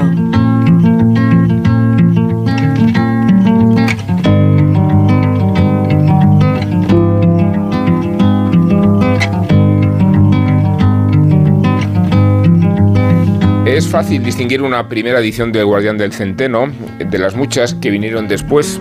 Si la contraportada la ocupa un gran retrato de Salinger, junto a una pequeña biografía, es muy probable que se trate de una edición de los años 50. Y estamos seguros porque Salinger prohibió expresamente que las editoriales acompañaran su novela estrella de cualquier material promocional, nota, biografía o fotografía del autor. Algo no encajaba en el guardán entre el centeno. Se publicó en 1951 y convirtió a Salinger casi instantáneamente en un aspirante más a la conquista de la gran novela americana. En su caso, con la inadaptación adolescente como marco. Para Salinger, el éxito fue un fracaso. En una de las muchas citas apócrifas que se le atribuyen, el autor sostuvo que jamás dio una entrevista voluntariamente, dijo, el mayor enemigo de un escritor es otro escritor.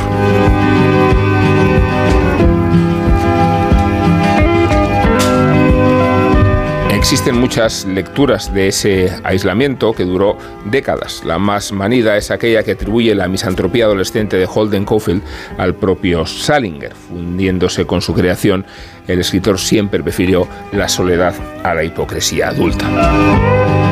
Así que en los 60, Salinger compró una granja en New Hampshire donde vivió con su segunda mujer y sus dos hijos y a la que solo entraron algunos pocos admiradores a cuentagotas. Salinger continuó publicando algunos relatos en Nueva York hasta 1961, como aquellos que escribió durante la Segunda Guerra Mundial y que ya predecían el éxito del Guardián. Y a partir de entonces, hasta su muerte en 2010, se sucedieron los días del llamado apagón Salinger. Ni publicaciones, ni entrevistas, ni señales de vida pública. he didn't want to condescend to the reader.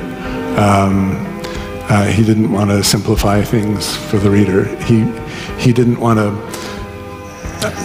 On the other side of the coin, he, he didn't want to overly complicate things. Um, he wanted it to be accessible, um, but yeah, a little bit of effort is is is not a bad thing. Um, he was the same way with, with children. He never talked down to children. Um, uh, he would talk to them as, as human beings. Um, and I think that comes across in his writing as well. Salinger no dejó de escribir en aquellos años y el encargado de recuperar, transcribir y editar esos manuscritos es Matt, su hijo, a quien acabamos de escuchar en una presentación organizada por Alianza Editorial en Madrid. Parafraseando un WhatsApp de Sergio del Molino, presente, Matt Salinger eh, se está afanando en hacer lo que nunca hizo su padre, o sea, dar la vuelta al mundo en entrevistas, charlas y actos promocionales. La familia Salinger cumple la última voluntad del escritor, publicar todos los manuscritos en los que trabajó durante el aislamiento, o al menos eso nos quiere decir Matt en este trabajo que tan tan genial está llevando.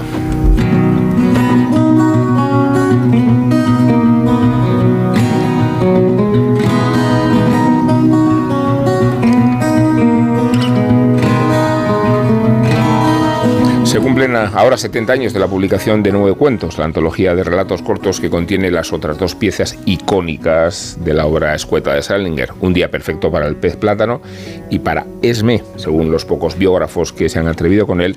Ambos cuentos son el resultado del trauma de Salinger con motivo y ocasión de la Segunda Guerra Mundial. Una vez alistado, el soldado Salinger se dedicaba a descubrir agentes de la Gestapo entrevistando a civiles franceses y alemanes capturados en Francia. Tuvo una breve audiencia con Hemingway. Salinger se pasaba los fines de semana encerrado en una habitación de hotel con su máquina de escribir y le mostró a Hemingway aquellos manuscritos.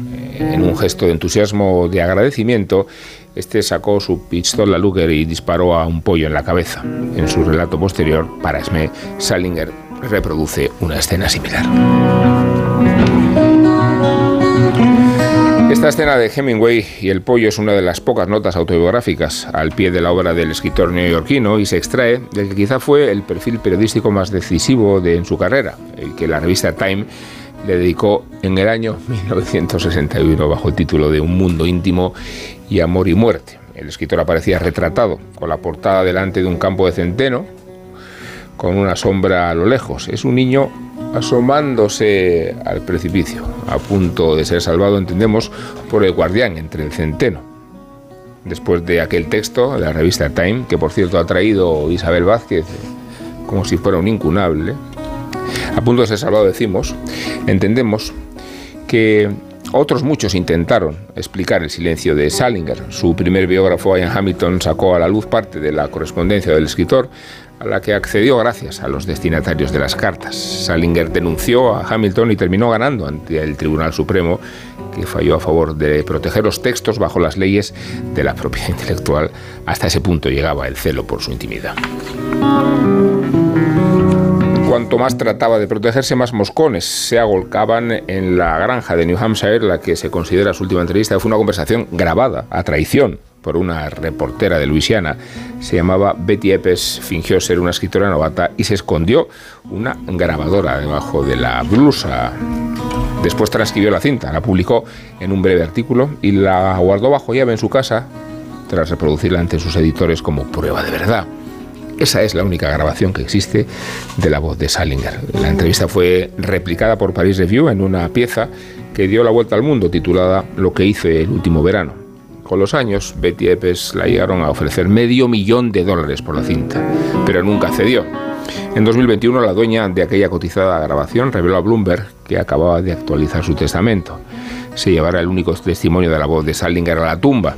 Literalmente, la cinta se quemará con ella en el crematorio.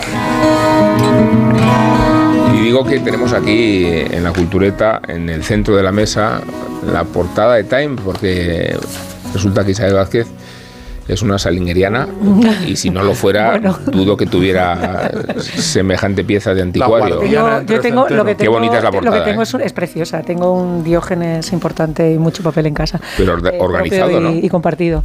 Eh, sí, sí, desde luego. Es, un, es, un, es la edición de Time del año 61 que se publicó con motivo de, de la salida de Franny and Zoe. Zoe o Sui, depende de la, de la polémica, ¿cómo lo pronunciáis vosotros? Zoe o Sui. Zoe. Zoe. Zoe. Zoe.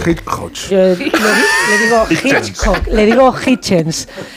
Pues eh, and Zoe Hitch- eh, y hace ese perfil de Salinger a 10 años vista de la publicación y del boom del Guardián entre el Centeno.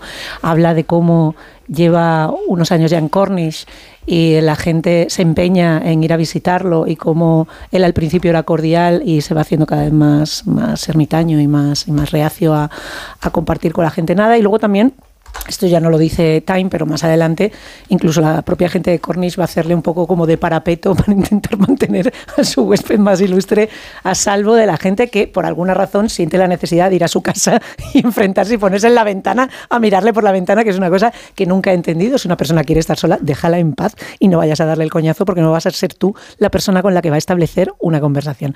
Dicho esto, el perfil de Time es, es muy chulo porque además da esa perspectiva de la dimensión de Salinger ya entonces, o sea, ya es el, digamos, el mito eh, vivo eh, que, sigue siendo a día de hoy todavía más amplificado en el año en el año 60 en el año 61 y habla mucho de su personalidad que ha sido pues gran parte de la especulación como todo en, su vida que es mucho más fruto de lo, de lo que percibimos de, las lecturas de, los cuentos y, y del guardián entre el centeno que de la certificación porque al final lo único que podemos hacer con, con Salinger es especular y eso hace la- el perfil de la, de la revista Time, el hablar de, de cómo era un niño, eh, pues que era un niño raro, que no, que no era muy brillante en los estudios, que no era para nada un Glass, un- uno de sus personajes, esos eh, niños prodigio que iban a, a hacer concursos a la tele y se las sabían todas y que eran eh, también digamos, muy avanzados en términos espirituales e intelectuales, eh, no lo era en absoluto y también lo que ha sido su, su experiencia. Tú hablabas de, de Para Esme con amor y, y sordidez y, y de su experiencia en- y de la anécdota de, de Hemingway que, que luego él transforma en un, en un gato y ese cuento es, es una pasada, la verdad. Y, mm, y esto, y, y de su experiencia en la Segunda Guerra Mundial y cómo eso le cambia y cómo influye también en, en sus, digamos, en sus, en sus obras. Es, es, es, cortito y la verdad es que está muy bien, como tú decías, la portada es muy, es muy bonita. Otra cosa que he traído es el, sí. el número de poesía en el que, y esto es un tema también, que son los, los, los las, no, las obras no editadas de, de, de, Salinger. Y como en el año 87 la revista Poesía eh, Javier Marías eh, se roba un texto de Salinger así por el morrazo, o sea, hace una intro. Willy nos contaba, o sea, me contaba antes que él pensaba, pensó durante un tiempo que el, que el cuento y, era de Marías. Javier jugó, jugó a eso, jugó le, a eso. le, pregunté muchas veces si Lo ponía como publicó, el mismo nombre. publicó tres cuentos, sí. uno en la revista Poesía y otros dos en otra, en otra revista de, de la época de la movida. Real la historia es muy divertida porque es, es un volumen que existe, que mm. se llama The Complete Uncollected Short Stories of, of J. de Salinger, que es pirata. Entonces es la única entrevista que aparte de aquella de la señora con no sé qué escondido, él llamó al New York Times para básicamente cagarse en los que estaban distribuyendo el libro. Claro. Entonces llamó Salinger diciendo, me he enterado, señor del New York Times, que hay alguien distribuyendo el libro, no sé qué, y es, es un libro no autorizado. Es un libro que son historias reales de Salinger, de hecho tienen su entrada en Wikipedia, son historias publicadas en revistas, y si uno va a la Biblioteca Pública de Nueva York y las busca, estarán, pero que jamás se reeditaron. Pero lo más divertido de esa crónica del New York Times es contaba quiénes eran los que distribuían los libros y decían, desde el pasado mes de abril, los ejemplares de, de Complete in Collect Short Story o, o J. de Salinger, dos tomos, vi que existían, que valían mil euros, había uno que valía mil euros en Iberlibro, han sido vendidos en persona en las librerías a 1,5 dólares cada uno por hombres que siempre se hacen llamar John Greenberg y dicen venir de Berkeley, California. Sus descripciones han variado de una ciudad a otra. Y dije, hostia, qué historia más bonita. Buenísima. qué historia más.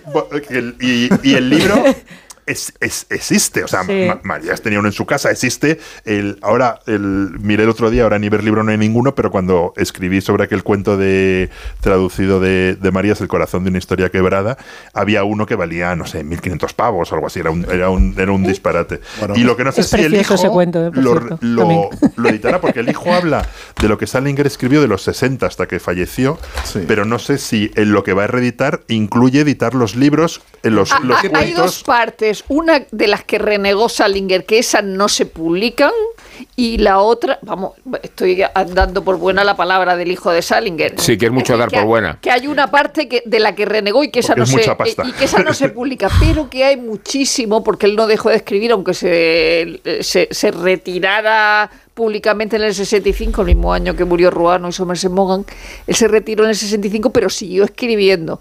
Entonces, según él, su padre le dijo, públicalo todo, incluso lo feo. Según la traducción, en unos casos pone incluso lo feo y en otro pone incluso, incluso las verrugas. Incluso lo que no he escrito yo. No, no, incluso las verrugas. Públicalo todo y... Yo no me lo creo. O sea, yo, no, yo, no, quiero, hijo, que tú pases hambre. Eso te iba a decir. Sea, el hijo no me creo nada. Que está, que está transcribiéndolo, sí. que algunas cosas son de, de, de, máquinas de escribir con una tipografía que prácticamente no se ve, y entonces él, él está contando que sí. está leyendo los textos y un software los está, a lo ver, está es, transcribiendo. Es la misión de el su vida, GPT, ¿no? ¿no? hay mucho, muchas anotaciones complicadas, anotaciones sí, al lado. pero al se van desentrañando poco a poco y va apareciendo la Y que la pasarán obra. años hasta que se publique es, todo es la, el, el, Fanfic. Es la misión de su vida. Porque el, voy a, rescatar y darle a dudar de la existencia ¿verdad? de Dios no, o de lo que le dijo Salinger. Y del oportunismo, porque vas a dudar, ¿no? No, hombre, eso, eso, nunca. Además, no, a no ser que aporte las pruebas y que haya. Va, va a ser muy Sí. difícil. Que no lo creamos. que no lo Salinger, como sería las pruebas, ¿no? Como el libro de Dios, ¿no? La Salinger- prueba, las pruebas existe, Las Sal- pruebas. existe todo lo que dejó escrito. Salinger. eh, pues igual tienen para una segunda parte los del, los del libro de Dios. Eh, a ver, pero sí que ha hecho una cosa más Salinger es mm, comprometerse con, con, con la proyección internacional y con la obra de, de- de Salinger que tampoco me- Hace falta, ¿no? hace falta mucho, eso, es- eso iba a decir.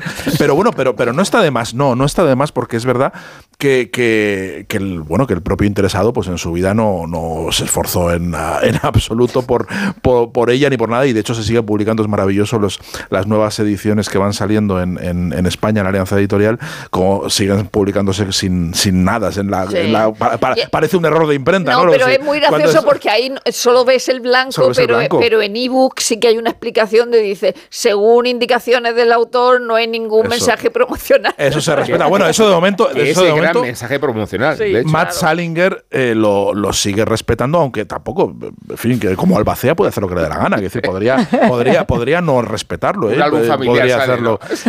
La, la cuestión, a mí me pasa con, con, Salinger. soy.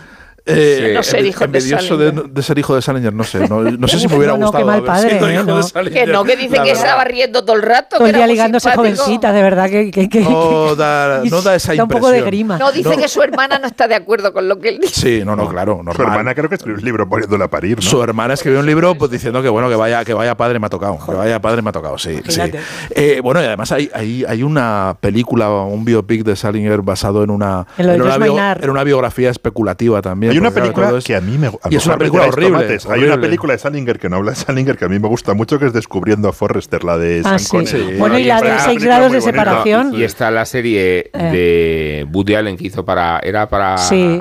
Amazon- Seis escenas, Amazon, sí, sí, seis en escenas. en la sí. que el policía que lo detiene porque lleva un cuerpo dentro eh, lo confunde con Salinger Sí. y, Sí. y Woody Allen cree haber sido identificado con Salinger cuando su uh, nombre y su autor se parecen mucho fonéticamente, pero no es él, ¿no? No, es, maravilloso. a mí o sea, a ver, pero para mí, Cabezón. a mí la, la mitología de. Toda esta mitología es muy divertida, pero, pero mm, a mí de Salinger creo que lo sabemos todo porque lo hemos leído en sus Claro, pocas claro. páginas. Sí, claro. no, es un misterio. No hay un No hay ningún misterio. es, un escritor, es un escritor que se mostró todo lo que era de a una ver. forma absolutamente transparente y que, y que se proyectó además en, eh, en- en- no solo en los cuentos, evidentemente, sino en su obra mayúscula en El Guardián del Tercer Teno. En, decir, hay una, Yo no creo que sea la mayúscula, a mí me gusta más Seymour. a mí me gusta, bueno, porque te gusta no, salirte yo por la gente. A mí yo soy soy de del Guardián. Del Centeno Yo creo, yo de verdad que es una obra que tiene que, merece, merece el, no solo el boom, sino la pervivencia Sí, que tiene duda. y cómo, y cómo aguanta el Guardián. Y es verdad que el resto de la obra no aguantaría si no aguantase el Guardián del Tercenteno. Que no, no leeríamos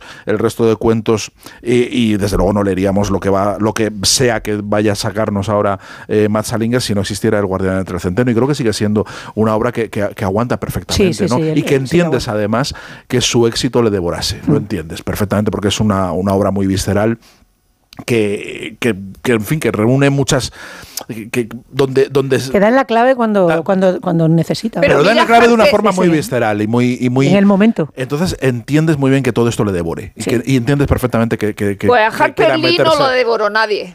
Pero Harper, pero, pero matar ruiseñor no es el guardián del centeno. Quiero decir, no, no es una. No, el guardián del Trecenteno tiene un componente de vómito, tiene un componente de rabia y, y, de- y, de- y también de trauma posterior, porque está escrito. Eh, eh, no está escrito de- como un adolescente, no es. Y de eh, cambio de ciclo. pero, pero sí que está escrito en pleno trauma, en pleno trauma de posbélico y intentando acomodarse al espíritu de la época y da en, un, da en la clave porque lo escribe de forma totalmente irreflexiva, yo creo, y que y se ve muy bien. Y sigue funcionando muy bien porque representa, como pocas obras, esa, esa eh, sensación de alienígena de- del, de- del adolescente que no encaja en ningún no sitio, en que ansía, eh, que, que ansía, bueno, que tiene, que tiene varias ambivalencia. Por un lado, le amarga no encajar, desea encajar y a la vez detesta el deseo de encajar, porque no quiere encajar en esa mierda. No, no quiere y es en el momento en la creación, que es la creación del adolescente. Entonces, O sea, claro, es- es- esa metamorfosis del adolescente pocas veces se ha contado tan bien como lo ha contado Salinger. Porque le- el hecho de la adolescencia nace con el Guardián del Trecenteno Sí, también en sí, sí, parte. o sea, es que es el año expresa, lo 51. nombra. Es que el adolescente como entidad cre- se crea en los Y 50. está en el ambiente, como- fíjate que está en el movimiento de los Angry Young Men en, el, en el otro lado del Atlántico, en, con el, por ejemplo la, la Soledad del Corredor de Fondo de Allen Silitow eh, y, y hay una película que hace unos programas citábamos a Jack Clayton, ¿no? De- de- Ah. Con Los Inocentes. Jack Clayton, mi película favorita de Jack Clayton es, es, es, Eso es. eh, eh, es, aparte de Los Inocentes, es un lugar en la cumbre, que es una película también muy de la época y muy de...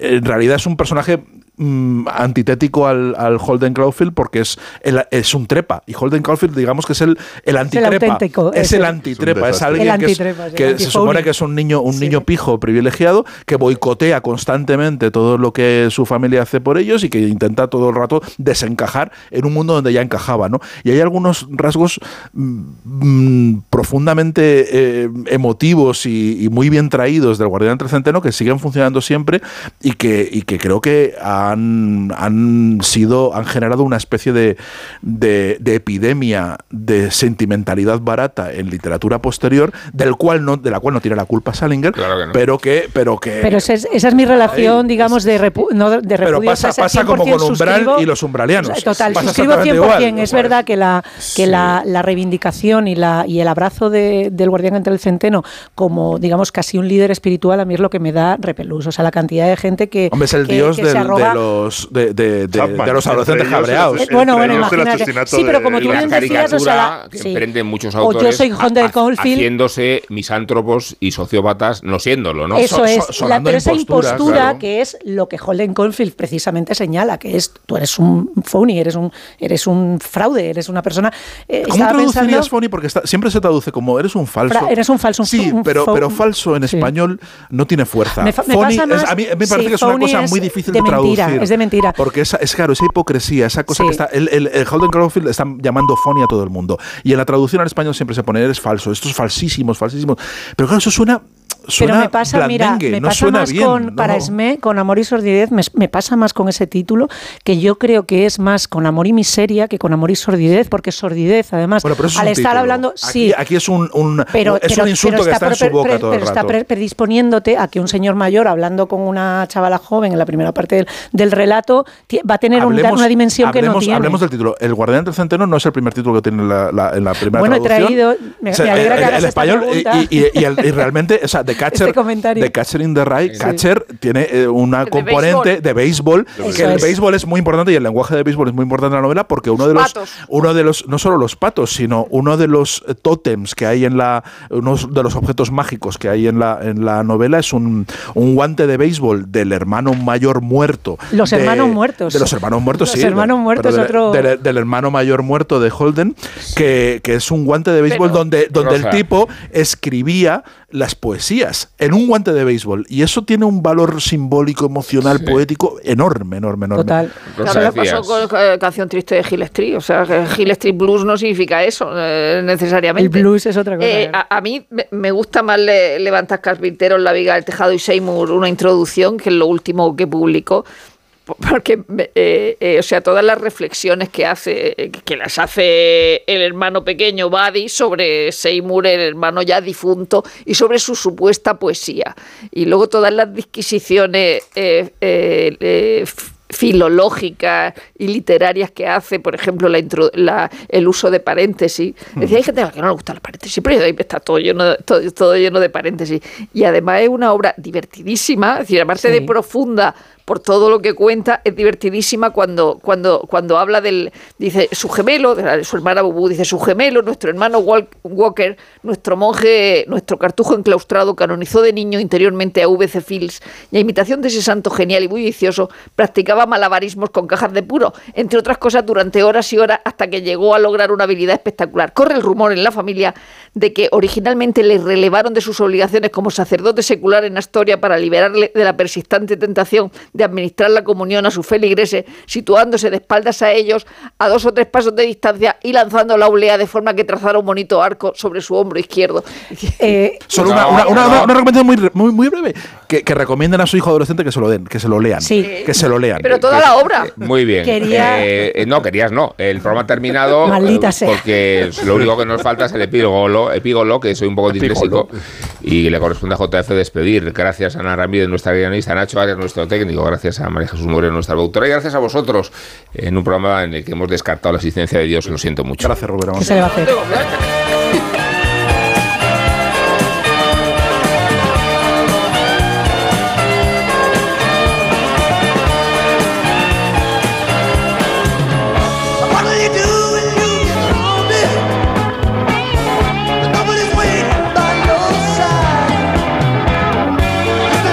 En esta ocasión no voy a hablar de ningún músico o banda, tampoco de ningún disco. Quiero hablar de una musa, o más bien de la musa, Patty Boyd, la mujer que inspiró algunas de las canciones más bellas de la historia del rock.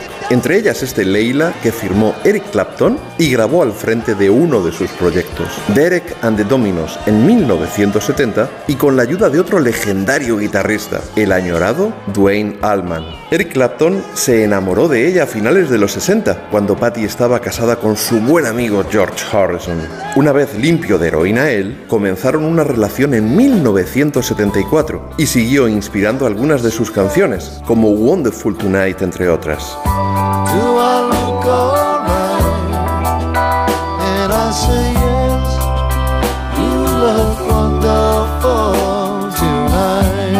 Era bellísima y os puedo asegurar que lo sigue siendo pese a sus 79 años, porque la he conocido en Sevilla estos días durante el Beatle Feast, una fantástica celebración en torno a la banda de Liverpool que me va a mantener bien entretenido durante el resto del fin de semana.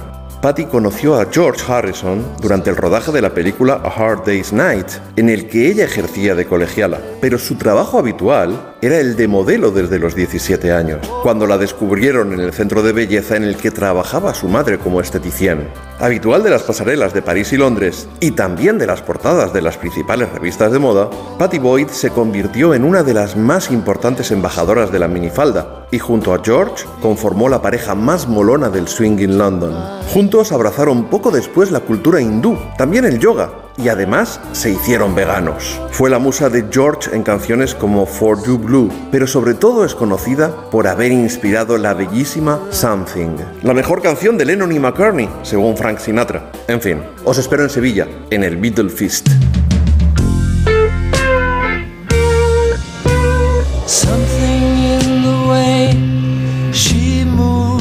Son las